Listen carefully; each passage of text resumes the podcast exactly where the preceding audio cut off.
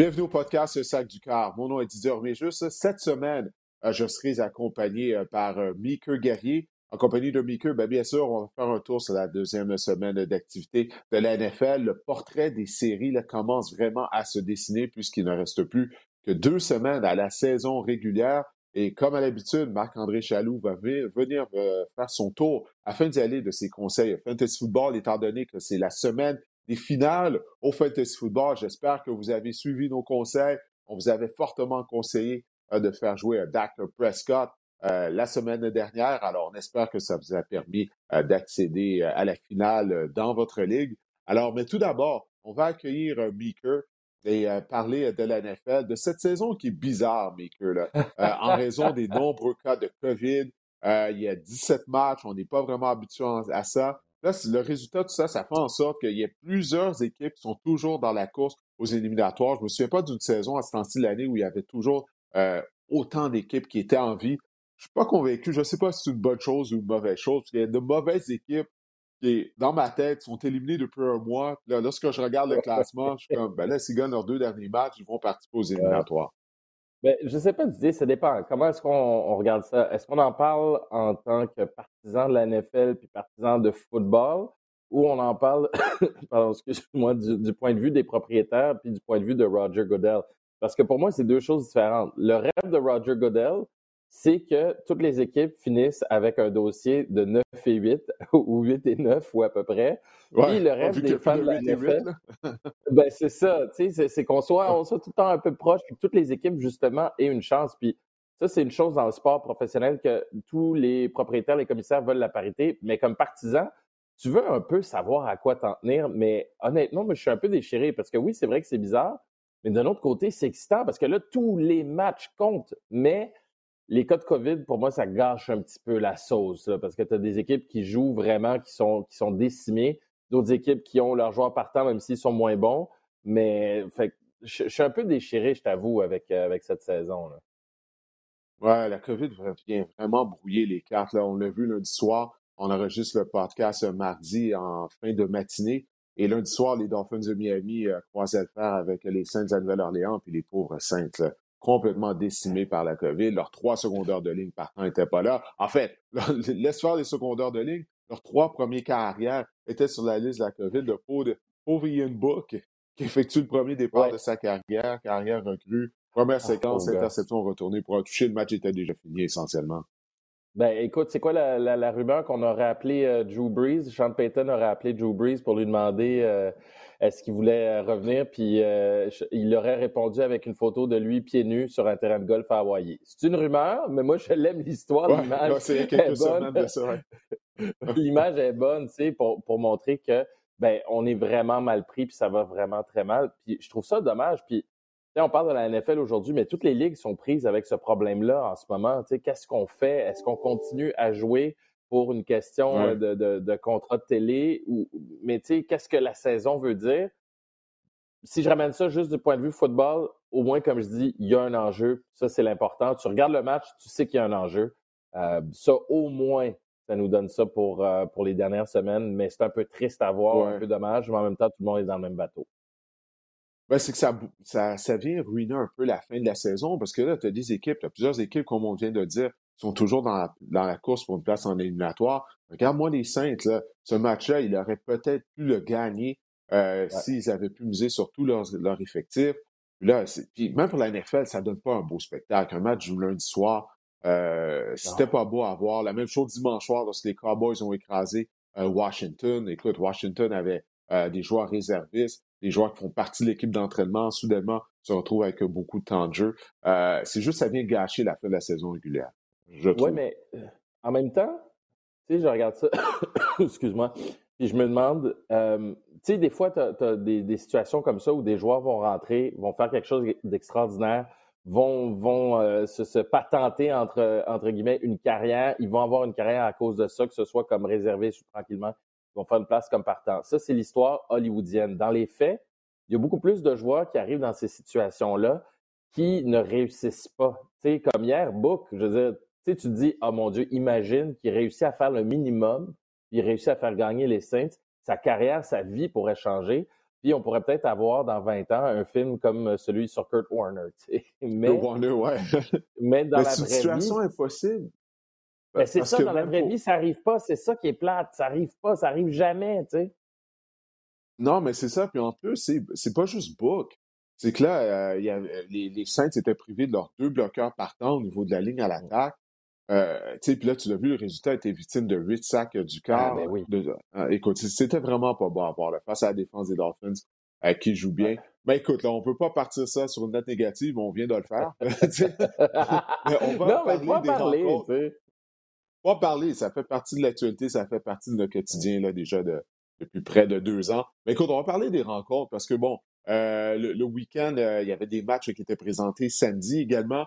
Euh, les 49ers de San Francisco ont perdu 20 à 17 contre les Titans du Tennessee.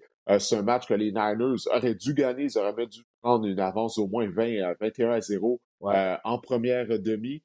Jimmy Garoppolo a été victime de deux interceptions, deux très mauvaises interceptions. Mais lundi, on a appris qu'en plus de ça, il est blessé à un pouce. Alors, il pourrait rater la fin de la saison régulière, ce qui veut dire que le souhait de certains partisans euh, sera possiblement exaucé. Trey Lance, qui va obtenir euh, un départ, il, avait, il en avait obtenu un plus tôt cette saison, ça avait mal été. Pour moi, Trey Lance, il n'est pas encore prêt à être un carrière partant euh, dans la NFL. J'ai même des doutes éventuellement, il va le devenir. Mais écoute, 49ers, Titan, ça, c'est une défaite qui peut venir hanter les Niners dans deux semaines s'ils ratent les éliminatoires. et du côté des Titans du Tennessee, ça a vraiment été impressionnant.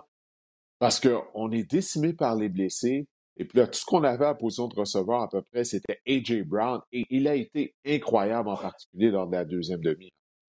Oui, mais c'est ça qui est, extraordinaire. Tu, regardes euh, les matchs de la NFL, tu regardes en particulier celui-là avec euh, San Francisco, tu as des matchs que tu ne peux pas perdre. Puis tout est dans la manière. Tu on va s'en parler tantôt dans les autres matchs tu peux avoir le même résultat, les mêmes statistiques, le même genre de match, mais tout est dans la manière que tu le fais. Puis les 49ers, mm-hmm. comme tu le dis, on aurait pu prendre dès le départ une avance de 21 à 0, puis ça n'a pas été le cas.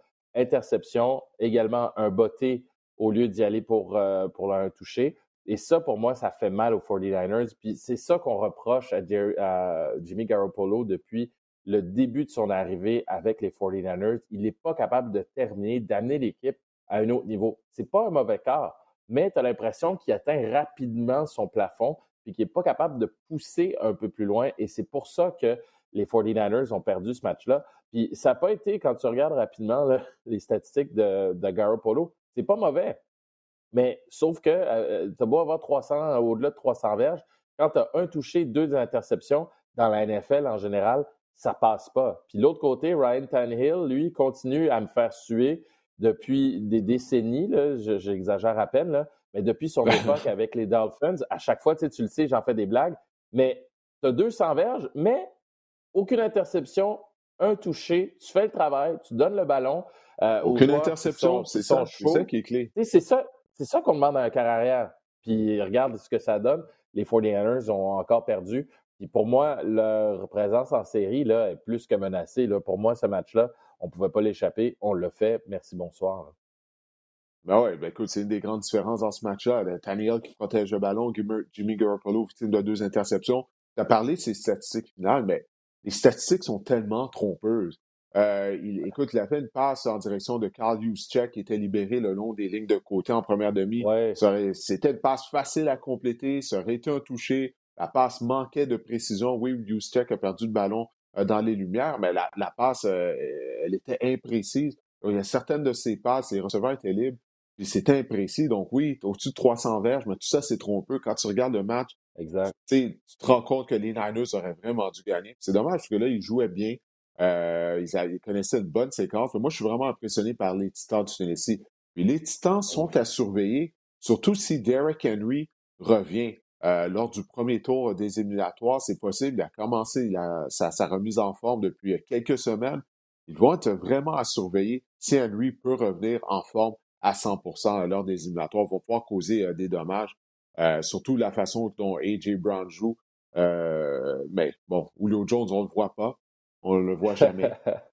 non, Aucun touché. Le dernier touché de Julio Jones, hein, j'ai regardé, si je me souviens bien de mémoire, ça remonte au 8 novembre euh, de l'année dernière. Ça fait plus d'un an qu'il n'a pas inscrit un touché, imagine-toi. Il y a moins de 400 verges par réception cette année. On avait fait un gros plat avec cette transaction-là euh, lorsqu'elle avait été effectuée cet été. Finalement, ça donne absolument rien ou à peu près.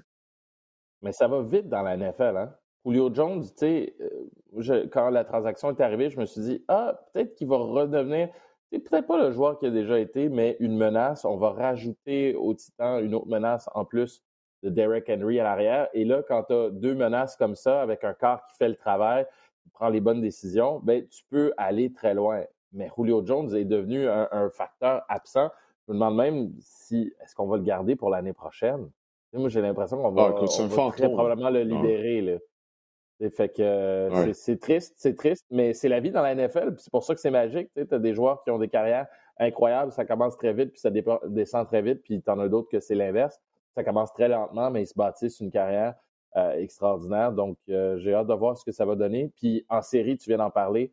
Euh, s'il y a un joueur qui peut revenir, pour moi, c'est Derek Henry, peut-être un des joueurs les plus durs, les plus toughs dans la NFL. S'il peut revenir de sa blessure en séries éliminatoires, attention les Titans, ça pourrait faire euh, des dommages en séries éliminatoires. Ouais, écoute, il y a un autre carrière qui a passé un mauvais week-end, c'est Baker Mayfield. Euh, les Browns et Mayfield ont perdu 24 à 22 contre les Packers au Lambeau Field. Mayfield a été victime de quatre interceptions. Et ces trois premières interceptions, les Packers ont immédiatement transformé ces revirements-là en, touchés. Donc, euh, ces trois premiers revirements ont mené à 21 points. 21 points. Les Browns ont amassé plus de 200 verges au sol. Nick Chubb était solide comme il est à l'habitude. On n'a pas le choix de pointer du doigt Baker Mayfield. Mayfield aurait jamais dû être le tout premier joueur sélectionné là, de, son année de repêchage. Souviens-toi, ça avait été une surprise. Il a un talent limité, ça paraît. Non seulement son talent est limité, mais euh, lorsqu'il a été victime d'interception, sa, sa, mécanique était mauvaise, ses pieds étaient tout croches en dessous de lui, alors qu'il avait une belle pochette protectrice. Euh, malgré tout, les Browns, euh, ils gardent de minces espoirs de participer aux éliminatoires. Mais qu'est-ce que tu as pensé de cette rencontre-là? Et de l'autre côté, la défense des Packers, elle m'a vraiment pas impressionné là, durant ce match-là. Les Packers ont, gagné, euh, j'ai envie de dire, grâce à Baker Mayfield. dans le sens où. puis, je te parlais de manière. Je parlais de manière un, peu plus tôt. Baker Mayfield, puis dans un des matchs dont on va parler, c'est celui entre les, les Cards et les Colts. Baker Mayfield et Carson Wentz sont à peu près les mêmes statistiques.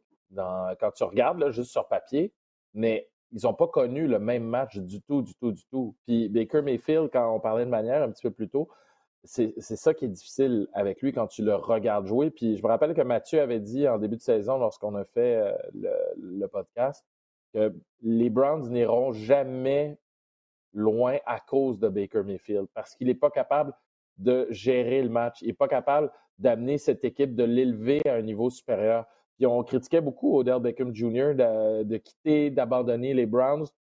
Moi, je fondais beaucoup d'espoir sur les Browns. En fait, ça fait à peu près 3-4 ans qu'on fonde de l'espoir sur les Browns parce qu'on les voit grandir tranquillement.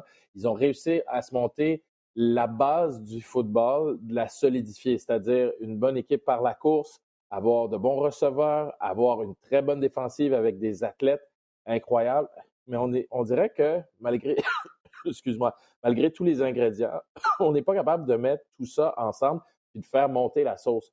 Puis le problème, c'est que ben, tu as euh, un, petit côté surette en Baker Mayfield. Il y a eu une petite erreur dans la recette. On a mis un petit peu trop d'acide, un petit peu trop de tomates qui n'étaient pas mûres, puis ben, ça gâche la sauce. Ben, Baker Mayfield, c'est un peu ça. C'est que il est capable de, de, faire la base, il est capable de donner le ballon, il est capable de faire des petites passes courtes, mais est-ce qu'il est capable de voir un petit peu plus loin? Est-ce qu'il est capable de sortir son équipe du trouble? Est-ce qu'il est capable de dire à son équipe, Hey les gars, on est dans le coin, on est dans les cordes, mais on va s'en sortir avec un gros jeu sur un essai, par il, exemple. Il n'est pas capable de faire. Il, a un talent limité. Euh, il n'est pas très grand. Souvent, il n'est pas capable de voir par-dessus ses receveurs de passe. il a une petite taille. Écoute, Odell Beckham est rendu à quatre touchés euh, depuis qu'il porte les couleurs des Rams. Baker Mayfield, lui, depuis qu'on a échangé Odell Beckham, il a complété seulement trois passes à des receveurs de passes. Je parle des joueurs qui jouent à la position de receveur de passe. Puis, écoute, il a un talent limité, comme je l'ai dit tout à l'heure. Il a besoin du play action. Lorsqu'il complète des bonnes passes, c'est à la suite d'une fin de jeu au sol. Lorsqu'il arrive un moment dans le match où est-ce que tout le monde dans le stade sait qu'il faut passer le ballon plus souvent qu'autrement, il n'est pas capable de le faire. plus souvent qu'autrement, c'est ça, il est victime d'un revirement, victime d'une interception. les Browns vont affronter les Steelers lundi soir prochain. Moi, si je suis Kevin Stefanski, là, je quitte pas le stade sans avoir sélectionné au moins 40 jeux de course. euh, ok, Sans exception, là, euh, j'en Ouais. mets pas. Moi, j'utiliserais le jeu au sol, Nick Chubb à profusion. Si Karim Hunt est de retour au jeu, je lui donne des courses. Sinon, je donne des courses également à Dearness Johnson. Ouais, mais en même temps, ça va être super prévisible c'est contre les Steelers la semaine prochaine. On va courir, courir, As-tu vu jouer la défense Il- des Steelers récemment? As-tu vu la défense des Steelers contre la course? Il y a, il y a ça, Je te dis, mais ça peut être suffisant juste ça pour gagner. ouais, ben ils vont gagner quoi? Ils vont gagner 9 à 6, tu sais? Ça va être ça. C'est pas tu grave. Victoire sur Justement, victoire. non, non, il faut que les tu. Saints ont Non, non, mais les, t'as les raison. Bucks euh, 9 à 0 l'autre jour, les- la, la semaine Oui, passée. Effectivement. Mais tu sais, je trouve ça triste. Puis de l'autre côté, tu vois, on parle juste des Browns. On parle pas d'Aaron Rodgers puis, euh, puis des Packers. faut donner quelque chose aux Packers, par exemple. Oui, ils ont gagné grâce à Baker Mayfield, mais ils sont capables de gagner les matchs serrés. Ça, c'est le signe d'une équipe, pour moi, qui peut aller loin en séries éliminatoires. 12 et 3, euh, c'est une excellente fiche. C'est peut-être un peu faussé, parce qu'ils ont gagné des matchs que, entre autres contre les, euh, contre les Ravens euh, la semaine dernière, qu'ils auraient pu très facilement perdre. Mais, écoute, ils, ils, sont là, ils sont là, ils gagnent les matchs serrés. Tu sais, contre les Ravens, ils ont gagné par, euh, par un point. Ils ont gagné il y a une couple de semaines contre les Rams et également par euh, un touché environ. Je pense, si je ne me trompe pas, là, c'était une possession. Tu sais, on, on a des victoires qui sont intéressantes, puis on arrive à sortir de là. Puis on a beau pas aimer Aaron Rodgers à cause de tout ce qu'il pense sur euh, le, les vaccins puis la construction des pyramides par les extraterrestres. Euh, ça demeure, à mon sens, cette année, probablement le meilleur quart. Tu sais, je, je regarde, OK, peut-être pas le meilleur, ben, là, parce que tu vas me parler de Justin Herbert, là, mais euh, tu sais, c'est un des, non, mettons, non, non, quand même. Herbert, mais quand même. Écoute, c'est le joueur par excellence meilleur, de la. Ligue jusqu'à présent. Ouais, c'est le joueur par excellence. Quatre interceptions. Il a été victime de quatre interceptions seulement, Meeker. Et deux de ces interceptions-là avaient été lors du premier match de la saison. Je ne sais pas si tu te souviens que lorsqu'il ouais. avait perdu contre les Saints, ça avait mal été. C'était désastreux. Mais depuis, il a été victime seulement de deux interceptions. Là. Ça, c'est vraiment euh, tout à fait incroyable. Euh, écoute, ouais. on va parler d'une équipe qui pique du nez. Là. Il s'agit des Cardinals d'Arizona. Ils ont perdu 22 à 16 euh, au cours euh, du week-end euh, contre les Colts d'Indianapolis. C'est une troisième défaite de ceux pour les Cards, une quatrième à leurs cinq derniers matchs. Les Cardinals, ils m'ont l'air d'une équipe là, qui a piqué, comme on dit en bon québécois, trop tôt. Ils ont piqué au mois d'octobre. Ah, ouais. Là, ça, ça fonctionne vraiment pas bien. Souviens-toi, ils nous avaient fait le coup aussi la saison dernière, avant de terminer en perdant trois de leurs neuf euh, derniers matchs. Est-ce que tu penses qu'on va pouvoir redresser la barque là, du côté euh, de Cliff Kingsbury? C'est, comment ça se fait vraiment non. tard? Non, je pense pas. Puis, euh, tu, tu parles d'une équipe qui est arrivée au sommet beaucoup trop rapidement. Euh, pour moi, c'est pas une équipe qui a. mettons, le, le problème, c'est pas une équipe qui arrive au sommet trop rapidement. C'est une équipe qui est pas capable de rester au sommet. Ça, c'est le plus, le plus difficile dans le monde du sport, c'est arriver au sommet, y rester pendant longtemps. Euh, les Cards, pour moi, c'est une équipe qui est arrivée au sommet au moment où ils devaient, parce que, tu sais, on regardait, c'était quoi? C'était 8-0 leur fiche euh, qu'ils ont commencé la. Je ne sais pas, ils ont été la dernière équipe invaincue de la Ligue. Oui, c'est ça, exact. Donc, tu te dis, OK, ça va bien, ils avaient tout ce qu'il faut euh, pour justement se rendre là. Après ça, c'est comment est-ce que tu te maintiens?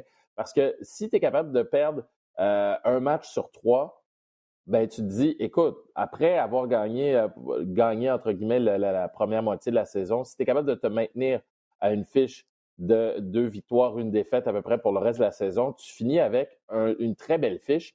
Puis tu peux arriver en séries éliminatoires en disant OK, maintenant les choses sérieuses commencent. On va être capable de se rendre euh, loin en série. Puis non, on n'a pas une équipe qui est solide, solide partout, mais on peut bâtir là-dessus pour aller plus loin. Mais quand tu regardes les dernières défaites, les Colts étaient décimés euh, en fin de semaine. Euh, tu sais, je te parlais de, de ah oui, Carson quatre. Wentz. Avant la rencontre, Ouais, il leur manquait trois joueurs de ligne à attaque. Ils ont perdu Rick Ouais. Fisher durant le match. Donc, ils jouaient avec quatre joueurs de ligne à attaque réservistes. Exact. Puis ils ont quand même trouvé le moyen de battre les Cards.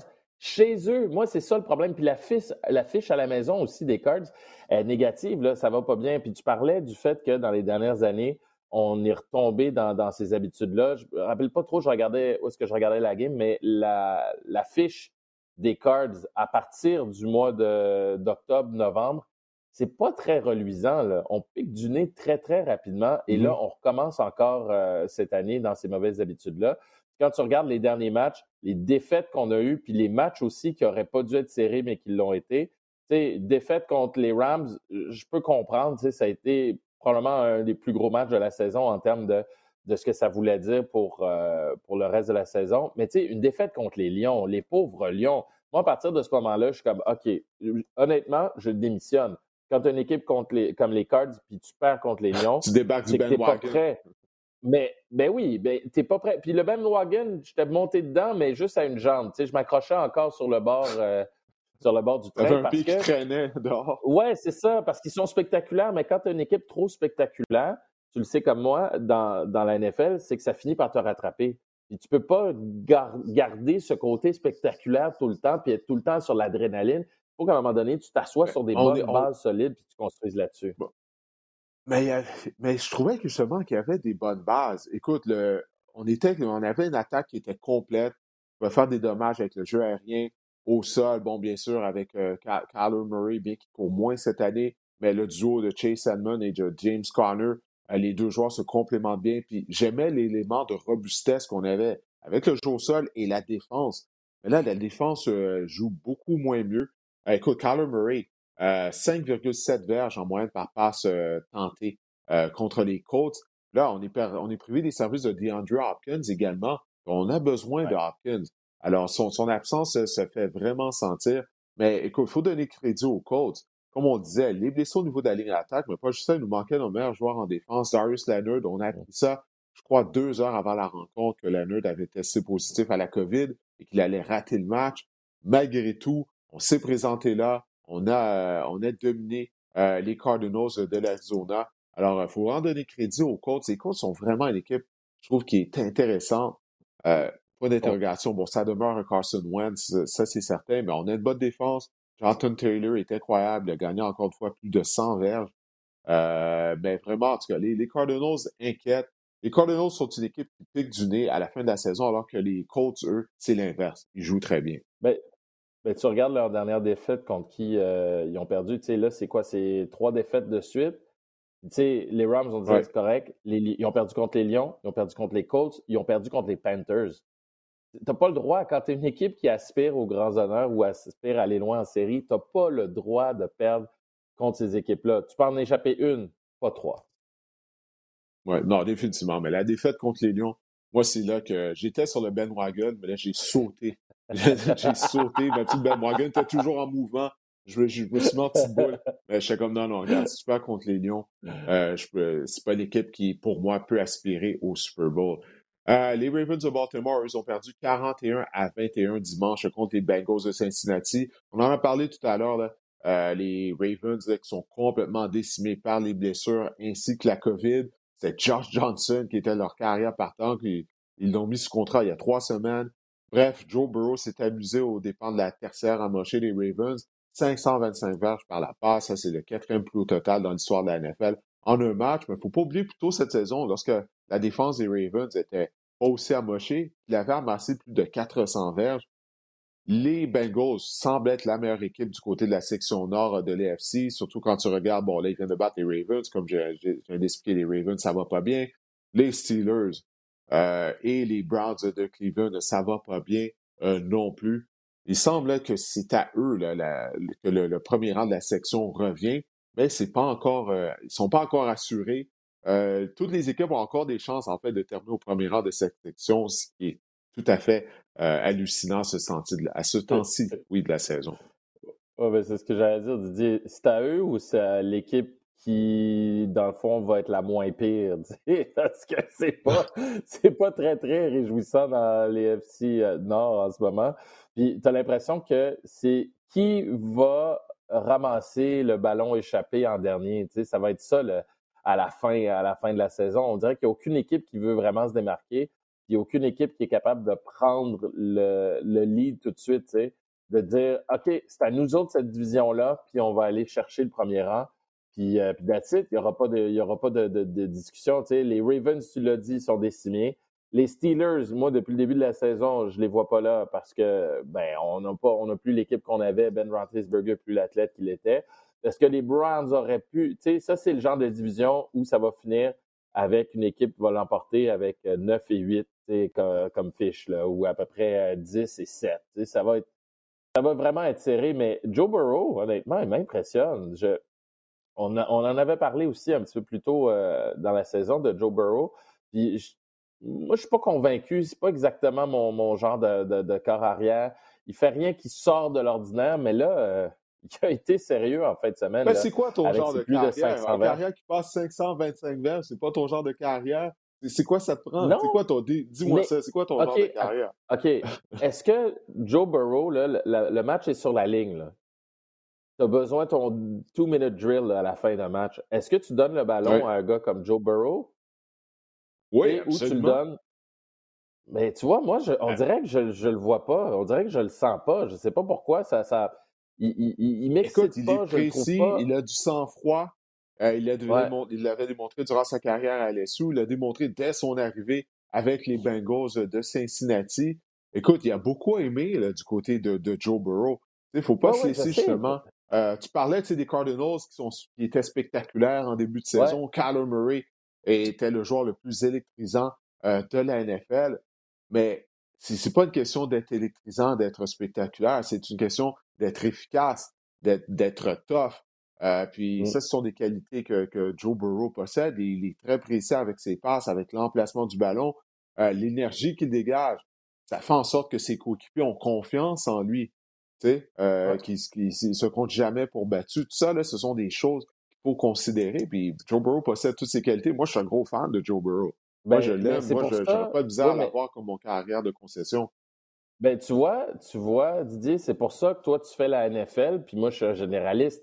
Parce que ça, on dirait que je le sais, tout ça, je le vois, je t'écoute, puis je suis comme, ouais, ouais, ouais, ouais, mais il m'excite pas. Puis en même temps, tu regardes son nombre de verges, puis tu fais comme, ben voyons, Joe Burrow, 522 verges, sais, mais en même temps, c'est ça. Comme tu le dis, c'est, il faut que tu vois au-delà du spectaculaire. C'est ça que je vois pas de Joe Burrow. Je vois pas cette équipe-là aller euh, au Super Bowl ou en finale de conférence. Par contre, est-ce qu'il est efficace? Est-ce qu'il fait le travail? Oui. Puis, il faut, entre guillemets, les donner pour euh, les Bengals parce qu'ils les amènent au niveau dont on parlait. Tu, tu changes Joe Burrow puis euh, Baker Mayfield, puis tout à coup, tu as deux équipes qui ont des parcours, ah. des trajectoires complètement différents. Fait que, euh, ben bravo, oui. c'est juste qu'il me jette La position de carrière est la plus importante. Ouais, la position de carrière est la plus importante. Les Bengals ont une carrière de concession alors que les Browns en ont peur. Exact. Mais ces deux joueurs étaient les, premiers repêchés lors d'un repêchage. Exact. Et son plafond est beaucoup plus élevé que celui de Baker Mayfield. Donc, euh, bravo, mais je suis juste comme, mon Dieu, on dirait que je je, le vois pas. Contrairement au prochain cas dont on va parler, euh, où on va parler plus tard, mais contrairement à Josh Allen, des hauts et des bas, mais il m'excite, Josh Allen. Je te dirais pourquoi. Oui, non, mais, c'est ça, c'est pas le même genre d'athlète. Écoute, Allen, il est quoi? Il est 6'5, 2'35. Ouais. Euh, écoute, il court comme un centre arrière. Il a mis sa cape de Superman contre les Patriots de Angleterre. Ben, écoute, on va parler de ce match-là, le amené le nom ah, de, Josh Allen. Mais juste conclure sur les Bengals, leur ligne à attaque m'inquiète. On, mise un, on essaie d'avoir plus d'équilibre, justement, afin de donner un coup de main à la protection en courant avec le ballon. Euh, mais c'est ce qui m'inquiète. Mais les Bengals sont une équipe talentueuse. Il ne faut pas oublier, ils sont, de certaine façon, sont un peu en avance sur leur, euh, où devraient être, je crois, dans leur cheminement. Écoute, il y a deux ans à peine, ils ont repêché Joe Burrow avec le tout premier choix du repêchage. On a ajouté des joueurs de talent. Cette année, ils sont partis pour les éliminatoires. C'est une victoire. Qu'est-ce qui va arriver en éliminatoire? Pour moi, ça va juste être un boni pour euh, les Bengals de Cincinnati. ils vont causer une surprise, moi, je pense, au premier tour. Oui, ah oui, OK. Ah, ben, on va s'en reparler, mais c'est possible. C'est possible. C'est possible. Mais écoute, tu as ouvert la porte là, en parlant de, de Josh Allen.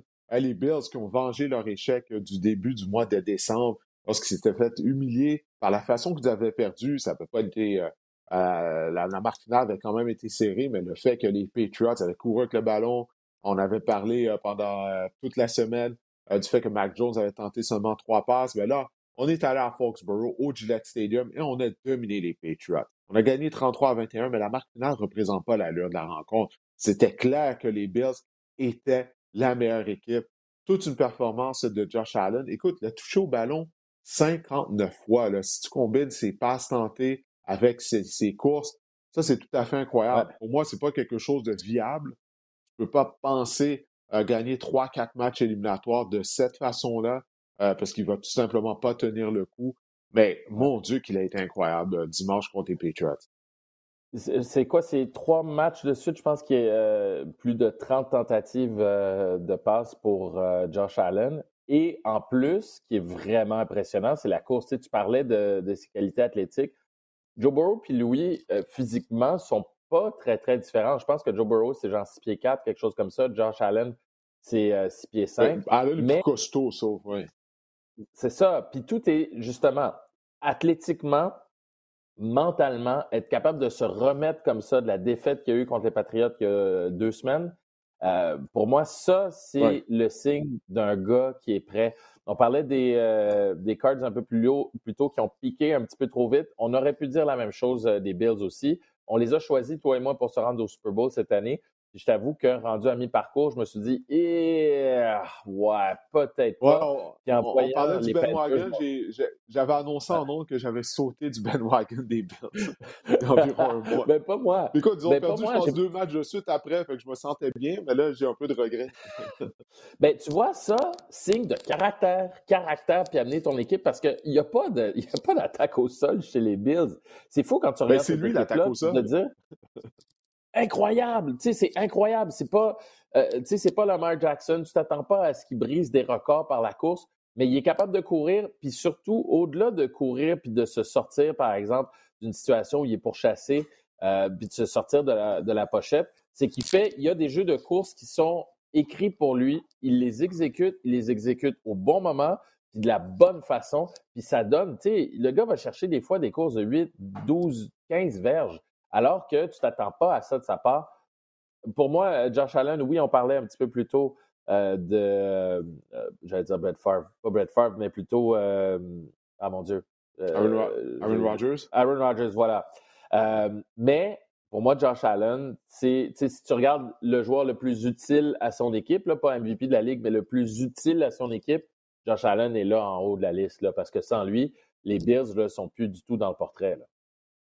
Ouais, tu as parlé des, jeux de course planifiés qu'on a fait avec lui, qu'on a sélectionné. Ça, c'est une des grandes différences du premier duel entre les deux équipes. Parce que euh, on a, les Bills auraient pu gagner ce match-là. On les a ridiculisés parce que, bon, les Patriots ont juste couru avec le ballon durant ce match-là. Mais on n'avait pas sélectionné de jeu au sol avec Allen durant le match. Puis ça, moi, je comprenais pas pourquoi. Surtout qu'on a de la difficulté à courir avec le ballon de façon, de façon conventionnelle avec nos demi à l'attaque. Mais là, on s'est ajusté euh, du côté du coordinateur à l'attaque des Bills de Buffalo. Puis ça a vraiment euh, eu un impact sur la rencontre. À l'opposé, Mac Jones, deuxième match difficile pour lui. Puis moi, j'étais sûr, lorsque les Patriots ont eu leur séquence victorieuse, je trouvais que dans les médias, sur les réseaux sociaux, les gens s'emportaient avec Mac Jones. J'ai rien contre Mac Jones. Je pense qu'il est voué à un bel avenir. Ce carrière recrue. Les gens les commençaient, ah ben tu sais, il ressemble à Tom Brady, comparaison avec la saison la première année de Brady comme carrière partant. Moi, je suis comme, wow, wow, wow, un instant, là.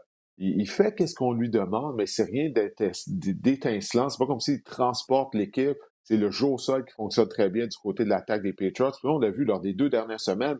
S'il faut jouer du football de rattrapage, ben, euh, Matt Jones n'est pas en mesure de le faire parce que Damon Harris a bien fait. Il a gagné plus de 100 verges au sol. Il a maintenu une moyenne de 5,7 verges par course. C'est par la passe qu'on a eu des ennuis. Euh, Nelson Aguilar n'était pas là. Aguilar, c'est pas Jerry Rice, c'est pas Randy Moss, OK? On va pas le mm. confondre avec un des grands receveurs de l'histoire de la NFL. Mais c'est le receveur le plus explosif, c'est le, il, est, le receveur le plus rapide. Quand tu regardes le groupe de receveurs des Patriots, c'est encore de l'amélioration à faire à ce groupe-là euh, durant la saison morte. Mais qu'est-ce que tu as pensé euh, de la performance de Mac Jones? Est-ce que tu, trouvais aussi que les gens s'emportaient un peu là, avec Mac Jones durant la séquence victorieuse des Patriots? Ça, oui, j'en ai pas trop parlé parce qu'on ne sait jamais avec Bill Belichick. Tu sais, quand tu es capable de faire gagner ton équipe avec deux passes, euh, deux passes complétées sur quoi? Trois tentatives. Écoute, je pensais qu'il y avait une erreur. J'avais regardé le, match très, très rapidement j'ai vu qu'il y avait beaucoup de courses. Quand je me suis réveillé le lendemain et j'ai regardé les statistiques, je pensais qu'il y avait une erreur. Sérieusement, j'ai été voir sur d'autres sites pour me dire. rafraîchir la page. Mon Dieu. ouais, puis là, tu fais comme, ben voyons donc. Fait que tu dis, un, un, entraîneur qui est capable de faire gagner son équipe avec ce genre de statistiques-là, tu peux pas parier contre lui. Mais d'un autre côté, euh, puis je me rappelle à notre émission Les Trois Étoiles, on en avait parlé avec Olivier puis Daphné, puis j'ai dit les Bills ont trop de talent. C'est eux qui ont le, plus de talent. Puis c'était juste avant le match du lundi soir que les Pats ont gagné. Je me disais, ça se peut pas. Mm-hmm. Oui, OK, ils se sont fait surprendre, se sont fait avoir, il n'y a pas de problème. Mais les Bills ont trop de talent pour se faire dépasser comme ça par les Patriots. Puis on l'a prouvé encore euh, en fin de semaine. À partir de là, je m'inquiète pas trop pour les Bills. Est-ce qu'ils vont se rendre au Super Bowl? Peut-être pas. Mais s'ils perdent en séries éliminatoires, ce ne sera pas par manque de volonté, par manque de vouloir ou par manque de stratégie. On va réussir chez les Bills à, à, gagner, tu sais, puis à, à, faire au moins ce que Sean McDermott a dans sa tête. Puis ça, pour moi, si tu l'exécutes, puis finalement tu perds, bien, au moins tu l'as exécuté, puis ben, l'autre équipe aura été meilleure. Je pense que les Bills, s'ils se font éliminer, c'est ce qui va arriver, mais je pense pas qu'ils vont craquer. Ça, en tout cas, moi, je leur fais assez confiance pour ça, mais les, les Pats de l'autre côté, belle progression aussi. Tu disais que Cincinnati était en avance. mais les Pats aussi sont en avance. C'est juste qu'on attend tellement de Bill Belichick qu'on se dit Ah, ben ils sont où est-ce qu'ils devraient être. Non, pas vraiment. C'était une équipe qui était complètement décimée l'an dernier, qui a été tout simplement mauvaise. Puis cette année, on, on revient au seuil de la respectabilité. On est toujours en reconstruction du côté des Patriots. C'est ça qu'il faut, faut pas oublier, parce qu'avant le début de la saison, on ne pensait pas qu'ils allaient rivaliser avec les Bills euh, pour le premier rang de la section. Qu'est-ce qui est intéressant pour Buffalo, c'est que là, les Bills contrôlent la section. Ils détiennent le bris d'égalité euh, sur les Patriots, sur les Dolphins, En, cas d'égalité. Ben oui, voilà. Alors, de là, l'importance euh, de leur victoire. Écoute, il nous reste deux matchs euh, dont j'aimerais qu'on discute. on va le faire assez rapidement. Il y a les Rams qui ont vaincu les Vikings par la marque de 30 à 23. Puis ça, ben, jumelé à la défaite des Cardinals, les Rams sont en premier rang de la section ouest, la NFC. Là, soudainement, ils se retrouvent en première position. Et ce que j'ai aimé de cette rencontre-là, c'est que Sean McVay s'est apporté des ajustements à la demi. Parce que pour moi, les Rams sont alors mieux lorsqu'on a un équilibre entre la sélection mm-hmm. de jeu de passe et de course.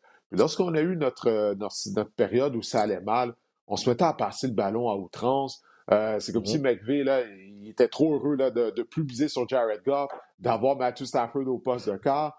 Puis c'est là qu'on a eu des ennuis. Puis ça a commencé de la même façon. Là. Pourtant, lors des deux derniers matchs, on a eu un équilibre par ses courses. Mais là, contre les Vikings, en première demi, euh, si je me souviens bien, Stafford a tenté 26 passes. On passait le ballon à outrance. Résultat, il a été victime de trois interceptions, dont deux qui ont vraiment été des mauvaises décisions de sa part. Mais là, à la mi-temps, McVeigh s'est regardé dans le miroir. Puis en deuxième demi, on a utilisé le jeu au sol. Euh, ça fait en sorte que Sony Michel a terminé le match avec 131 verges au sol. Il a inscrit un touché. On a couru avec le ballon. C'est de cette façon-là qu'on a pu euh, distancer les Vikings. Il faut avoir un équilibre. Si on maintient cet équilibre-là du côté des Rams, on a des chances d'accéder au Super Bowl, selon moi parlais de Sean McVay, est-ce qu'on peut euh, lever notre chapeau aussi à la ligne offensive des, euh, des Rams? ça a été difficile pour, euh, pour eux. Il y a des cas de COVID dans cette équipe-là. On a dû changer un peu ce qui s'est passé à la ligne offensive, changer des joueurs de position, puis on a quand même réussi à aller chercher des verges sur des jeux au sol importants. ça, pour moi, une équipe qui s'adapte aussi, c'est un autre signe d'une équipe qui peut aller loin en séries éliminatoires, puis une équipe qui peut, qui peut surprendre parce que Stafford, pas, super fort son match, on s'entend. Non, non, mais a quand même réussi. Tu sais, trois interceptions, euh, Matthew Stafford en bas de, de 200 verges. Euh, mais on a quand même trouvé un moyen de gagner. Puis cette défensive-là des, euh, des, Rams, on l'a bâti, on l'a construit pour aller gagner le Super Bowl. on a fait des grosses transactions tout au courant de la saison. On pense qu'on est capable d'aller loin. On a mis tous nos œufs dans le même panier. Euh, si on va pas loin cette année en séries éliminatoires, on va être déçu. Mais d'avoir réussi à battre Minnesota chez eux euh, dans, un, dans un match aussi important en fin de saison. Malgré ben, trois interceptions de euh, Stafford. Oui, c'est ça. C'est ça. C'est très, très, Ça devient quand même une victoire impressionnante. Oui, puis en passant, petite parenthèse, heureusement qu'on a un stade fermé à Minnesota. oui, il aurait fait froid en fin de semaine. Écoute, j'étais là lors du Super Bowl euh, Eagles Patriots. Il y avait oui, Minnesota, premièrement. Les Super Bowls dans des villes dans le nord, ça ne devrait jamais arriver. OK? Euh, le Super Bowl, tu es supposé être là pour, faire la fête et tout. Je me souviens que je regardais sur mon téléphone et que je, je comparais la température qu'il faisait au Minnesota comparativement à Montréal. Il faisait plus froid au Minnesota. Tu auras toute la semaine du Super Bowl qu'à Montréal. Écoute, on a gelé, on a gelé pendant toute la semaine. Écoute, oh, ça, ça c'est un signe. S'il fait plus froid dans la ville où est le Super Bowl qu'à Montréal, cette ville-là devrait jamais être hôtesse du Super Bowl. Ça, c'est une règle. Pour moi, là, ça, c'est une règle. C'était ridicule. On a passé la, semaine en dedans. Non, ben c'est ça. Toutes mes interventions, j'ai faisais en dedans. Écoute, il faisait moins 30. On ne peut pas être dehors. C'était comme ça pour tout le monde. Euh, ils avaient dans le centre d'achat. Euh, même la NFL, tout se passait dans le centre d'achat, le Mall of America, qui est un des plus gros centres d'achat, je pense, je crois, au monde. Ouais. ouais, là, on était constamment dans le centre d'achat. On a passé la semaine dans le centre d'achat. C'est pas vraiment une semaine du Super Bowl, ça. Mais au moins, le match avait été incroyable entre les, les Eagles et les, et les Patriots, au moins. Ouais, mais pas de fête sur euh, les bateaux, puis... non, non, non, rien de ça, man, rien de ça. Les, Écoute, les, cours d'eau étaient gelés, là, c'est quelque chose. Écoute, la dernière rencontre dont je voulais qu'on discute, euh, c'était euh, Chargers contre les Texans. Victoire des Texans 41 à 29 contre les Chargers. Les Chargers n'ont pas juste perdu contre les Texans, ils ont subi une raclée. On va en parler rapidement. Euh, oui, il y a des cas de COVID chez les Chargers, mais on ne peut pas servir de ça comme excuse. Mickey, il y avait 16 joueurs sur la liste de la COVID du côté des Texans, une équipe qui est déjà dépourvue de talent, il faut le dire. Mais euh, on a été capable de l'emporter. Qu'est-ce que tu penses des Chargers? Il reste deux semaines à la saison régulière. Qu'est-ce que tu en penses de cette équipe-là qui ben, est pourtant très talentueuse? Qu'est-ce qui se passe avec ton Justin Herbert? ben écoute, il manquait, des, manquait des, des, armes. Eckler n'était pas là, Guyton n'était pas là non plus, Mike Williams aussi n'était pas là. Euh, mais c'est pas une excuse, on a dû trouver une façon de, de, de gagner. Ben, c'est que tu, ne peux pas rendu à, ce stade-ci de la saison. Tu sais, on parlait de, fiches qui sont euh, très serrées, 8 et 7. Tu sais, on, on est. Je comprends pas parce que les Texans, à chaque fois, toute l'année, je me disais, ah, les Texans vont revenir, ah, les Texans vont réussir à faire quelque chose, ont jamais réussi. Et là, on arrive à la maison contre les Chargers, on marque 41 points. Je veux dire, à un moment donné, euh, pour moi, je blâme plus les Chargers là-dessus que, les ben Texans. Il n'y a absolument aucune excuse de, de, perdre ce, match-là, même si on est, à, on est à Houston. On devrait gagner. La seule chose que je vois, c'est que les Chargers ne croient plus en leur chance. Les Chargers se disent, ben, on n'ira pas loin en séries éliminatoires de toute façon. On ne sera pas capable de, de, passer par-dessus ce. Mais ben, je crois pas que ce soit nécessairement ça, ouais. Mais, mais je crois pas qu'on n'y croit plus, mais du côté de l'entraîneur-chef Brandon Staley, à un moment donné, il faut apporter des ajustements. Il faut que tu aies ton collateur à la défense, puis tu lui dises Hey, la défense contre la course, il hein, faut qu'on règle ça, il faut qu'on s'améliore. On a une des pires défenses contre la course. Là, contre Houston, Meeker, contre Houston, ils ont accordé 189 verges au sol en 36 courses. Rex Burkhead, là, il avait l'air d'Emmett Smith. Écoute, 149 verges et deux touchés pour Rex Burkhead. Tu sais, il avait l'air de Derrick Henry, là, ça n'a pas de bon sens, hein? Oui, mais comment t'expliques ça? Moi, moi c'est, pas juste une question de talent, il y a aussi une question de caractère là-dedans. Là. Parce que si je regarde les, statistiques rapidement là, contre la course, euh, contre la, la, passe, les Chargers sont pas euh, sont pas parmi les pires équipes. Là. On est en milieu de peloton à peu près. Euh, si on regarde également même chose contre, contre la course, je pense que c'est à peu près la, la, même chose. Fait que tu te dis, ben c'est quoi le problème d'abord? Qu'est-ce qui se passe avec eux? sais? Ben non, c'est pas vrai. Contre la course, c'est une des pires équipes, tu as raison. Euh, mais tu sais, je me dis, à un moment donné, quand ça, va mal... Ça fait des années que ça dure, les Chargers. Mais souviens-toi, même lorsqu'ils étaient à San Diego, je parle de, je parle de, de, de l'implosion en fin de saison. Même lorsqu'ils étaient à San Diego avec Philip Rivers, ça arrivait souvent des bonnes premières moitiés de saison, puis là, ça allait mal en deuxième moitié de saison. On a déménagé, on a une nouvelle carrière, un nouvel entraîneur-chef. Ça se poursuit toujours. Ben, c'est une question de culture. C'est pour ça que je te dis, j'ai l'impression qu'ils ont baissé les bras parce qu'on reprochait à Philip Rivers euh, quand il était à San Diego justement de ne pas avoir le caractère de, ramener cette équipe-là à la vie. Puis là, on se retrouve encore une fois dans la même situation. Donc, pour moi, c'est une question de culture, puis c'est une question qu'on n'a pas réussi à changer cette gang-là, puis à changer d'attitude. Parce que Justin Herbert, c'est un excellent carrière qui devrait être capable justement de réanimer cette équipe-là. Puis il l'a prouvé dans, dans les derniers matchs puis euh, durant la saison. Il est capable d'accumuler les verges, mais encore une fois, tout est dans la manière. Tu as un touché, deux interceptions, tu iras pas loin dans la NFL avec ça. Donc, il y a quelque chose qui se passe. Ce soit dans, l'eau qu'on boit au stade ou est-ce que c'est le, staff d'entraîneur? Est-ce que c'est le, préparateur mental? Je ne sais pas, mais il y a quelque chose qui se passe avec les Chargers. Est-ce que c'est le logo? Est-ce que c'est l'uniforme? Est-ce que c'est le bleu poudre sur l'uniforme? Je ne sais pas. Porte ma chance, jamais réussi... porte ma chance. ouais, peut-être, peut-être, mais j'ai jamais réussi à avoir confiance en cette équipe-là. Puis encore une fois, en fin de semaine, euh, ils m'ont déçu. Là. Ouais, ben écoute, Herbert en est juste à sa deuxième année, ça faut pas l'oublier. Il est très talentueux. On a... C'est comme si maintenant, on, on juge les jeunes carrières euh, très rapidement. C'est juste sa deuxième saison quand même. Mais euh, écoute, comme je le disais, ce problème-là était déjà là avant son arrivée euh, au sein de l'organisation.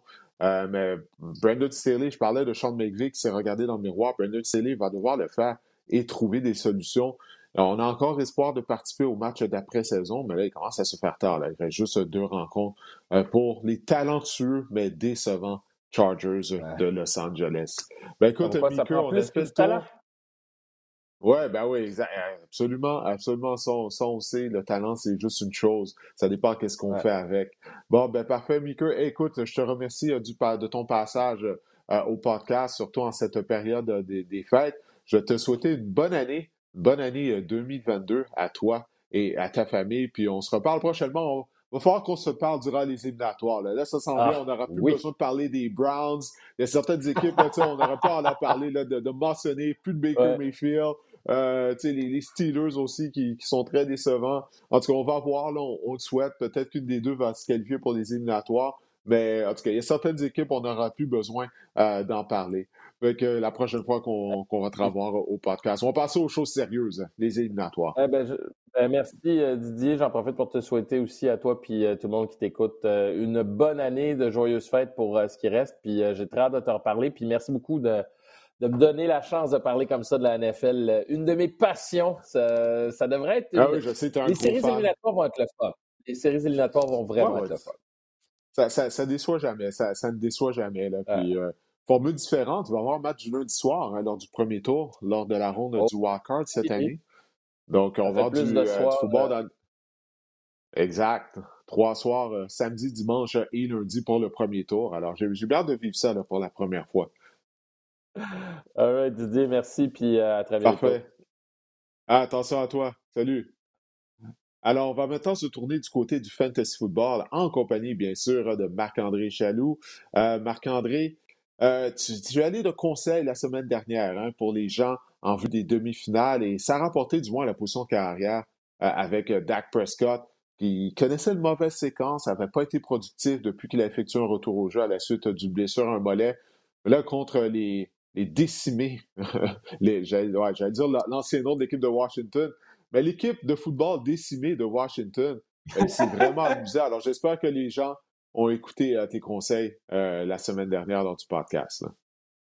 Yes, et Odette Beckham aussi, j'avais euh, conseillé de l'habiller, inscrit un toucher également. donc, c'est le fun hein, de savoir qu'on réussit aussi. Des fois, on peut, on peut faire des mm-hmm. prédictions, on peut donner des conseils que des fois, on se fait comme ouais, on s'est fait avoir. Fait que c'est bon pour mon, euh, pour mon ego, disons ça comme ça. Ouais, ouais, ben, mais comme au football, tout est à recommencer de semaine en semaine. Ça, c'était lors de la semaine 16. Là, c'est la semaine 17 euh, qui s'en vient. Et c'est la semaine des finales au niveau du fantasy football. Alors, plus que jamais, on a besoin de tes conseils fantasy football. Alors, dis-moi, euh, est-ce qu'il y a des joueurs présentement là, que même au niveau du waiver wire, ce statut de la saison, ça vaut la peine d'aller les chercher et les insérer au sein de la formation partante pour la dernière semaine? C'est quand même important le waiver wire, le fil de joueur autonome cette semaine, parce que non seulement on mm-hmm. veut faire des additions, parce qu'on sait que la COVID euh, peut nous réserver des surprises. Je pense euh, à James Conner euh, rapidement, qui nous a offert un peu euh, il, nous a fait une surprise de Noël, disons pas comme ça, à, ses propriétaires. Donc, c'est bien important d'avoir des options de rechange sur son banc. Et c'est aussi l'occasion de maintenant couper l'herbe sous le pied de son adversaire.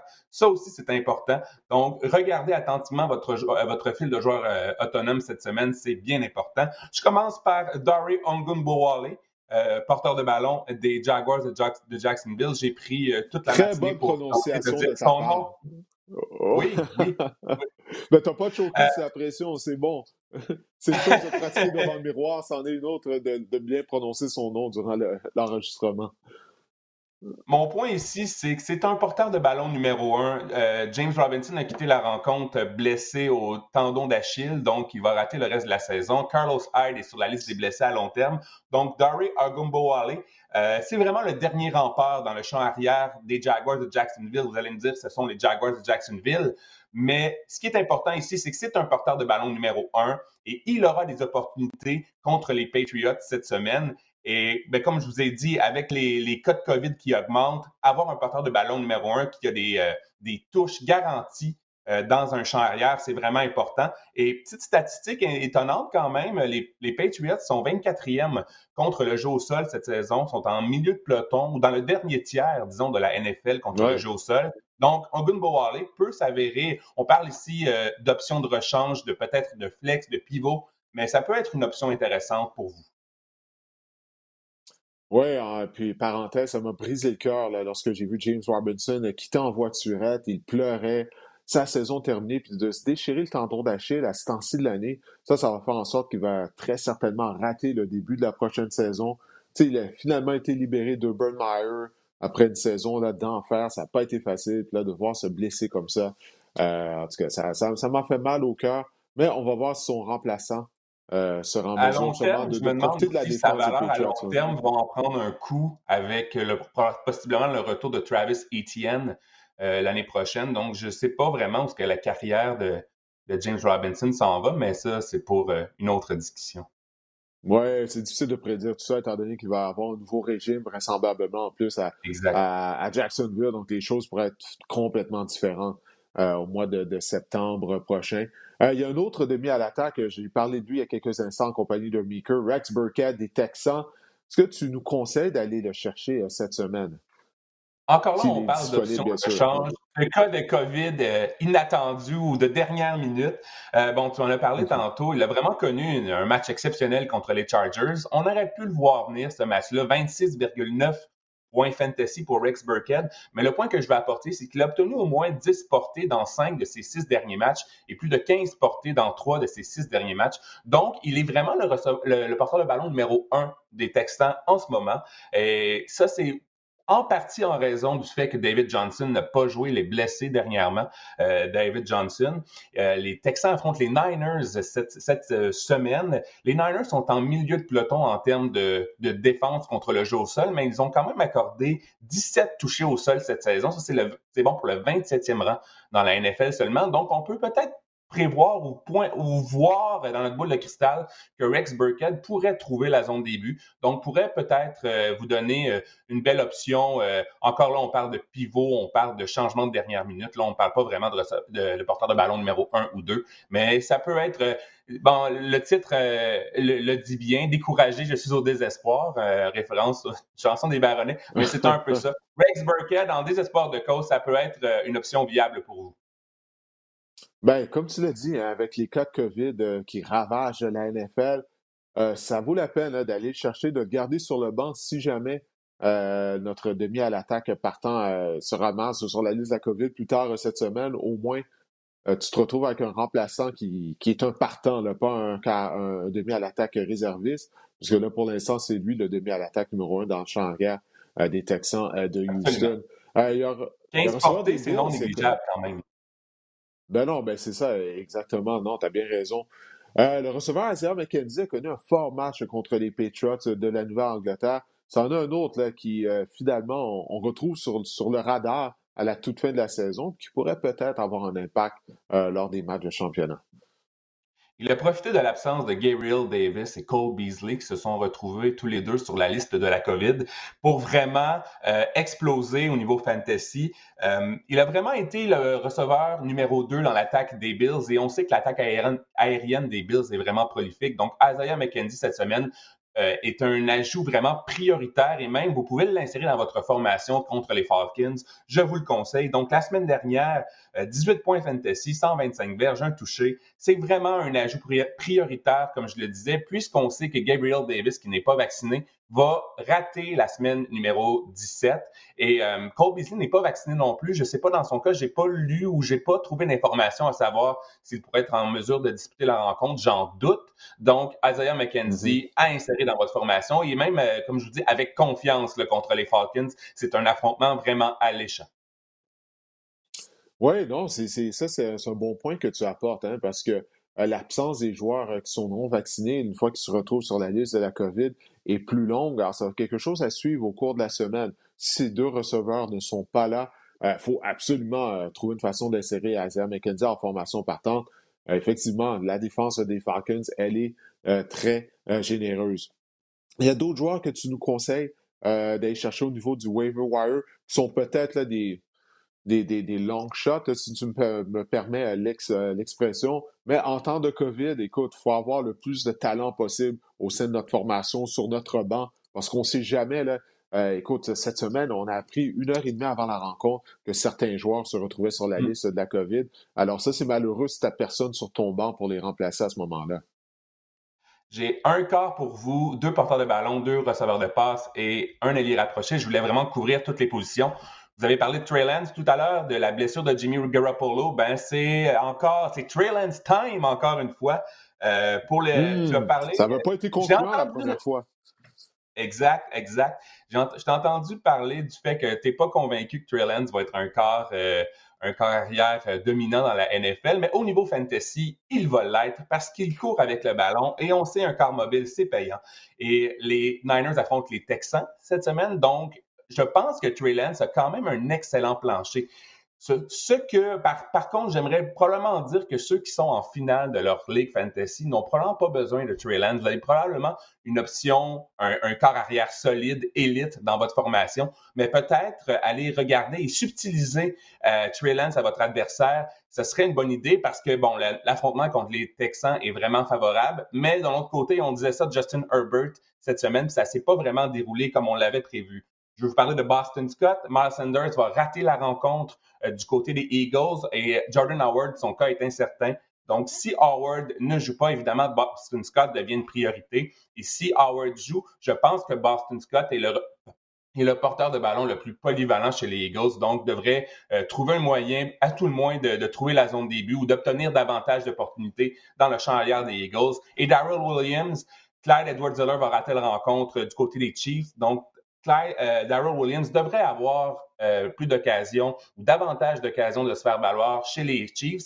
Je dis devrait parce qu'il y a quand même Derek Gore qui prend beaucoup d'opportunités ou qui prend beaucoup, euh, qui a vu son rôle vraiment grandir dans l'attaque des Chiefs dernièrement. Mais je pense que des deux, je préfère Darrell, Williams pour l'instant. On parle ici de flex, de pivot dans le cas du porteur de ballon des Chiefs. Ouais, il est plus talentueux. C'est le plus talentueux des deux. Puis on sait, bon, l'attaque des Chiefs, elle a retrouvé son air d'aller. Non, Williams, ça vaut vraiment la peine. Dis-moi, qu'est-ce qui se passe avec Kenneth Ganwell du côté de ton équipe? Euh, les Eagles de Philadelphie. Au début de la saison, on l'avait vu, puis là, il avait démontré de belles choses. Puis après ça, c'est pratiquement comme s'il a disparu, euh, malgré le fait qu'on a des blessés à la position de demi à l'attaque. C'est un peu un c'est un peu comme une roulette en ce moment. Je pense que Kenneth Gainwell, ce qu'on apprécie de lui, c'est vraiment euh, son apport dans le jeu aérien. Mais je pense que contre Washington, on, je, je, sais pas, on, semble utiliser Kenneth Gainwell dans des situations où que le match est, on a une avance confortable. Je pense que les, euh, Eagles affrontent les de Washington cette, cette, semaine, mais à tout le moins pour amorcer le match, je pense qu'on verra davantage de Boston Scott et de, et de Jordan Howard. Je pense que les Eagles peuvent se compter sur vraiment quatre porteur de ballon de calibre NFL, mais euh, disons ça comme ça. Mais euh, bon, vraiment, on, est vraiment axé sur l'attaque au sol, donc d'en avoir plus, c'est toujours mieux que moins dans le cas des Eagles, selon moi.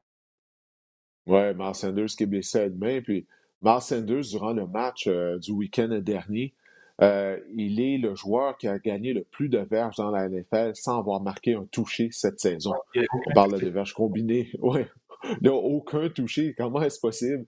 À ce stade de, l'année. Il est blessé, donc peut-être qu'il va terminer la saison régulière. Peut-être qu'on ne le reverra plus si la fin de la saison euh, régulière. Quand même, un demi à l'attaque euh, qui est talentueux. Euh, peut-être que tu as d'autres joueurs que tu nous conseilles d'avoir dans notre mire, si jamais il y a des joueurs qui, se retrouvent sur la liste de la COVID à la dernière minute. Rapidement, Josh Palmer, receveur de passe du côté des Chargers, en l'absence de Mike Williams et Jalen Guyton, on a parlé là, tout à l'heure, il a obtenu quand même, il a été ciblé six fois, il a obtenu 5 catchs, il a inscrit un touché, 10,3 points fantasy. Et on voit qu'il est, même si euh, on dit que Jalen Guyton va revenir probablement au jeu cette semaine, mais je crois que Josh Palmer est en avant de Jalen Guyton dans la hiérarchie des receveurs de passe chez les Chargers. Donc, Josh Palmer peut être une option intéressante. On parle de une option lointaine pour des poules ou même de remplacement euh, dans le cas de, de, de, cas de COVID qui explose dans votre formation. Euh, KJ Osborne, Adam Thielen a quitté la rencontre. Ça va pas super bien pour Adam Thielen. Il tente de jouer en dépit d'une blessure et on voit que ça ça rapporte euh, pas du tout des dividendes. Donc, KJ Osborne, Exactement, exactement. KJ Osborne a inscrit un, trois, au moins un toucher dans trois de ses quatre derniers matchs. Et je voulais vous donner une option d'urgence au poste d'allié rapproché. Sachez que Gerald Everett a inscrit au moins 10 points fantasy en format PPR dans quatre de ses cinq derniers matchs. Donc, c'est, et euh, les Seahawks affrontent les Lions. Donc, ça peut être une option intéressante pour vous. On parle d'option d'urgence encore, de remplacement, euh, de route de secours dans le cas de Gerald Everett. Bon, c'est la semaine de championnat au niveau du fantasy football. Quels sont les joueurs pour toi qui sont des must, des must start, des joueurs qu'il faut insérer, qu'il faut avoir au sein de notre formation partante à tout prix, qui ont des bonnes confrontations, des confrontations avantageuses cette semaine? Je ne vous donne pas d'option au poste de quart cette semaine parce que, comme je le disais, les gens qui sont en finale doivent avoir un quart solide, un quart élite. Donc, je vais passer euh, cette option-là. Je vais vous parler de Sonny Michel. Tu en as parlé tout à l'heure des Rams, Didier, avec la blessure de Daryl Anderson qui a mis un terme à sa saison. Euh, le champ arrière lui appartient jusqu'à nouvel ordre. Nouvel ordre parce qu'on dit que Cam Akers a été activé par les Rams. Je ne pense pas qu'on va le voir euh, en saison régulière et je pense sincèrement que c'est plus un, un, mouvement ou euh, un mouvement, euh, euh, disons, politique ou, disons, un, une affaire économique. Disons, on parlait de pension mais, mais il a repris l'entraînement. Il, il, participe aux entraînements. Il faut, faut, garder un œil là-dessus. En tout cas, pas pour cette semaine, mais pour les éliminatoires. Là, là, je parle plus en termes de vrai football que de fantasy hmm. football. Mais il faut garder un œil là-dessus parce qu'il prend part aux entraînements. Donc, il, il s'approche d'un retour au jeu qu'à Makers. Mais, pour cette semaine, on dirait que Sonny Michel sera tout seul dans le champ arrière. Ouais je pense quand même qu'on doit que les Rams vont prendre leurs précautions avec Cam Akers, qui est comme leur joyau à la position de, de porteur de ballon. Et les Rams mm. cette semaine, ils affrontent les Ravens. Tu en as parlé tout, à l'heure, euh, les, les, Ravens, Didier. Euh, c'est une prédiction quand même assez audacieuse contre les Ravens parce que les Ravens ont accordé le moins de verges au sol dans la NFL cette saison, mais c'est aussi l'équipe contre laquelle les équipes court le moins avec les Buccaneers. Et tu as parlé d'équilibre tout à l'heure. J'ai vraiment apprécié euh, ton point, puisque je pense que les Ravens vont, être, vont vraiment se concentrer à fixer leur tertiaire contre euh, et essayer de prévenir le, jeu aérien assez prolifique euh, de Matthew Stafford, de Cooper Cup, d'Odell Beckham, Van Jefferson, des Rams. Donc, ça pourrait ouvrir, ouvrir davantage d'opportunités pour Sonny Michel avec le jeu au sol. Je vois vraiment euh, Sonny Michel obtenir entre 15 et 20 portées euh, cette semaine. Et avec 15 ou 20 portées, je crois que c'est un excellent porteur de ballon numéro 2 cette semaine. Je pense qu'il peut atteindre 12-15 points fantasy assez aisément, malgré le fait que les Rams affrontent les Ravens. Il y a le demi à l'attaque Ronald Jones euh, qui se retrouve à être plus occupé dans le champ arrière qu'il l'a été plus tôt au cours de la saison en raison de l'absence de Leonard Fournette. Il, il, a dominé 27 les portées euh, il a dominé avec Keyshawn Vaughn. Donc, Ronald Jones est vraiment le porteur de ballon numéro un en situation de course chez les Buccaneers. Il a obtenu 14,1 points fantasy la semaine dernière. Il a terminé à la position numéro 12 chez les porteurs de ballon au niveau fantasy. Et, les, euh, on, ça a été un concept durant toute la saison, un thème durant toute la saison. Les Buccaneers affrontent les Jets et les Jets, bon, leur réputation euh, de leur défense contre la coupe n'est plus à refaire. Puis euh, même, euh, je sais qu'il va manquer beaucoup d'armes euh, au niveau des receveurs de passe pour Tom Brady. Je sais que Chris Godwin ne sera pas là. On a placé également Mike Evans sur la liste de la COVID-19. Son cas est incertain, mais je pense quand même que Brady va travailler avec les devants lors de ce match. Donc, travailler avec les devants égale plus d'opportunités au sol. Donc, Ronald Jones va devenir... c'est un, un demi de luxe cette semaine contre les Jets. Écoute, tu m'as convaincu lorsque tu as dit les Jets, qu'il affrontait les Jets. Alors, tu m'as, tu m'as convaincu euh, directement là. Ronald Jones, ouais, il pourrait permettre à des gens possiblement de gagner euh, leur championnat de fantasy euh, football. tu, maintenant, tu as un receveur de passe que tu crois devra avoir un impact. C'est un joueur qui a joué lundi soir et qui a connu un fort match justement pour les Dolphins de Miami. Jalen Waddle, vraiment, ça sera encore une autre bonne semaine pour le receveur de passe des Dolphins. Pour dire que le Tennessee accorde en moyenne 41 points par match aux, euh, receveurs adverses. On parle ici de points fantasy. C'est le deuxième plus haut total de points alloués aux receveurs adverses au niveau fantasy cette saison. Et Jalen Waddle vraiment ah. est en train de s'établir comme un receveur de passe numéro un et même élite et surtout, surtout en format PPR. Donc, Waddle a obtenu plus de 12 points fantasy dans trois de ses quatre derniers matchs. Il a aussi 36 réceptions en quatre matchs. Donc, Jalen Waddle, c'est vraiment la pierre. c'est vraiment, il y a une connexion qui se fait avec toi, Tunguvaloa. Euh, donc, vraiment, Jalen Waddle, ça sera une autre, bonne semaine pour lui contre les Titans euh, lors de la semaine numéro 17. il est tellement rapide, explosif. Ce serait bien si toi n'était pas. Euh, tu sais, toi, il aime compléter des courtes passes, des passes dans les zones intermédiaires, mais s'il était plus agressif, Waddle serait encore plus payant parce qu'à Alabama, justement, il y avait des allures de Tyreek Hill. Il est tellement rapide, mais malgré tout, il a été trouvé une façon d'être productif euh, cette année. Moi, c'est un joueur que j'aime vraiment beaucoup, euh, Jalen Waddle. Euh, maintenant, Donc, bon, moment c'est la tasse de thé, c'est la, job de Jalen Waddle. Oui, non, non, mais à Alabama, c'est parce que, étant donné que toi, décoche pas des longs passes, ça donne l'impression que c'est tout ce que Waddle est capable de faire, mais il peut être une menace verticale euh, également. On l'a vu à Alabama tout au long de sa carrière, mais c'est toi. Toi, lui, il aime décocher de courtes passes.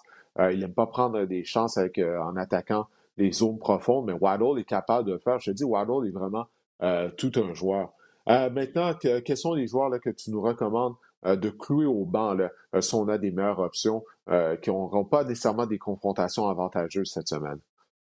Josh Jacobs en est un. On parle de confrontation vraiment ah pas vraiment avantageuse. Les Raiders affrontent les Colts cette semaine, Didier. Et les mm. Colts ont accordé le troisième plus bas total de points aux porteurs de ballon adverses cette saison. Et là, vous allez me dire, Josh Jacobs, quand même, euh, connaît une bonne saison. Eh bien, je trouve vraiment, eh bien non, parce que sa saison est un peu décevante. Il a été seulement deux fois dans le top 10 à la position de porteur de ballon cette saison en format standard. Et là, tu vas me dire, oui, mais il gagne son pain et son beurre en PPR avec les passes qu'il capte. Eh bien, non. Il a obtenu seulement une fois dans le top, il a été une fois dans le top 10 seulement la position de porteur de ballon en format PPR. Donc, pour te donner un peu, pour te mettre tout ça en perspective, Derrick Henry a, encore plus de points que Josh Jacobs et il n'a pas joué depuis la semaine numéro 8. Donc, vraiment, cette semaine, Josh Jacobs est une option à éviter pour vous. Oui, écoute, je suis conscient que Jacobs ne connaît pas une grande saison. En fin de semaine, il a amassé plus de 100 verges au sol. C'était son premier match de 100 verges euh, par la course de la saison. Il était temps, là, on est rendu, on, vient de dépasser Noël. Euh, donc, euh, non, effectivement, tu n'as pas à me convaincre. maintenant, est-ce que tu as d'autres joueurs qui, selon toi, devraient te clouer au banc cette semaine?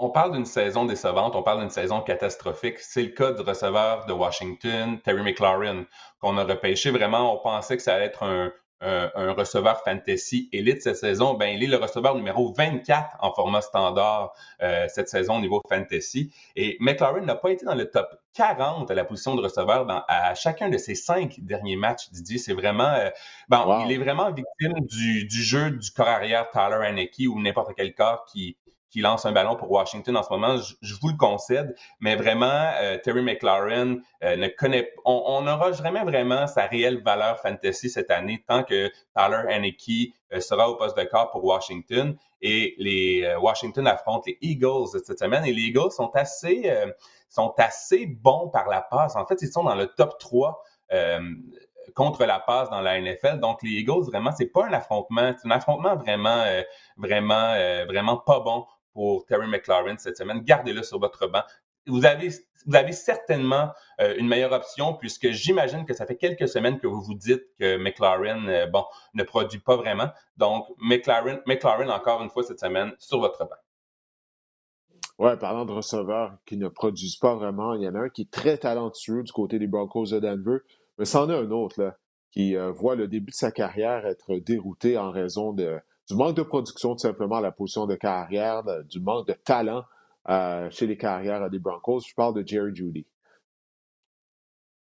Jerry Judy, on peut dire que son talent a été euh, emprisonné avec un cadenas par Drew Luck euh, la semaine dernière. il a obtenu 60 verges, c'était pas si pire que ça. Mais Judy n'a pas atteint 10 points fantasy en format standard cette saison. Didier, c'est vraiment une saison atroce pour lui. Puis comme tu le dis, c'est pas une question de talent. Personnellement, lorsqu'on l'a repêché dans cette classe de, receveurs de passe-là, j'ai toujours pensé que Jerry Judy était le meilleur euh, parmi Henry Ruggs, même CD Lamb. Euh, donc, Drew Luck et même Teddy Bridgewater affectent vraiment la production fantasy de Jared Jody. Jusqu'à nouvel ordre, il n'est vraiment pas une option viable pour vous. Et les Chargers sont médiocres par, euh, par la course, certes, mais ils sont dans le top 5 contre la passe. Donc, Jerry Judy, c'est pas un affrontement alléchant du tout cette semaine. Donc, gardez-le sur votre banc, s'il vous plaît. Oui, Jerry Judy, j'ai hâte de voir qu'est-ce qu'il va faire à la position carrière hein, durant la saison morte à Denver. Parce que si on peut dénicher par votre transaction via le marché des joueurs autonomes, un carrière là, qui, qui, est dans le milieu du peloton, peut-être mm-hmm. un, Matt Ryan. À ce statut de sa carrière, Matt Ryan, en tout cas, je ne sais pas pourquoi les Falcons le gardent, rien contre lui, mais on devrait juste euh, entamer une reconstruction complète euh, du côté des Falcons d'Atlanta et changer Matt Ryan pour un choix repêchage. Il me semble, Écoute, Matt Ryan dans l'uniforme des Broncos, avec le talent qu'on a au sein de cette attaque-là, ça pourrait être intéressant. Du moins, ça, ça permettrait à Jerry Judy euh, d'atteindre son plein potentiel en tant que receveur de passe pour moi. la, la situation fantasy, la, la situation fantasy chez les receveurs des Broncos, je la compare à celle chez les Steelers. On, est, on a des receveurs bourrés de talent, mais le jeu du corps arrière en ce moment fait que nos productions, notre production fantasy est quand même assez limitée. Et honnêtement, Drew Luck, c'est vraiment pas la solution. Là. Je sais pas qu'est-ce qui est pire. Euh, regarder Drew Luck jouer au football ou regarder en boucle l'épisode 9 de Star Wars. L'épisode 9 de Star Wars, là. Écoute, c'est une des pires atrocités qui a jamais été faite, tant qu'à moi. Alors, euh, j'ai regardé Drew Locke jouer. C'est à quel point j'ai détesté ce film. je, vais choisir de regarder Drew Locke essayer de compléter des passes et lancer 10 pieds par-dessus la tête de ses receveurs ou être victime d'interception plutôt que de me retaper l'épisode 9 de Star Wars. Bon, ben écoute, Marc-André, on a fait le tour. Étant donné qu'on est rendu qu'on parle de Star Wars, on a fait le tour. The Book of Boba Fett. Comment, c'est quoi? C'est le 29? C'est dans, dans, quelques jours? Ben oui, c'est ça. C'est ben, demain, en fait, on est le 28. Alors, on va voir qu'est-ce que ça va donner. J'ai pas vraiment d'attente pour cette série. Je sais pas pour toi, là. Mais j'ai toujours trouvé que Boba Fett euh. était overrated un peu. je sais pas, mais j'ai bien hâte de voir. Je fan de Star Wars comme toi, donc... Euh, ouais. en tout cas, on va voir euh, qu'est-ce que ça va donner. Bon, ben Marc-André, hey, je souhaite de passer de joyeuses fêtes. je souhaite de passer de bonne année 2022. Euh, la santé pour tout le monde, euh, c'est toujours primordial, mais encore plus euh, durant le temps qu'on vit présentement. Alors, je te souhaite une bonne année à toi et, à ta famille, puis on va se reparler la semaine prochaine de toute façon. Et également aux gens qui nous regardent, que ce soit via YouTube ou aux gens qui téléchargent le podcast à toutes les semaines. On vous remercie énormément, puis on vous souhaite également à vous de passer une bonne année, on vous souhaite de, de, bons vœux, de passer une belle période des fêtes, et on se reparle la semaine prochaine.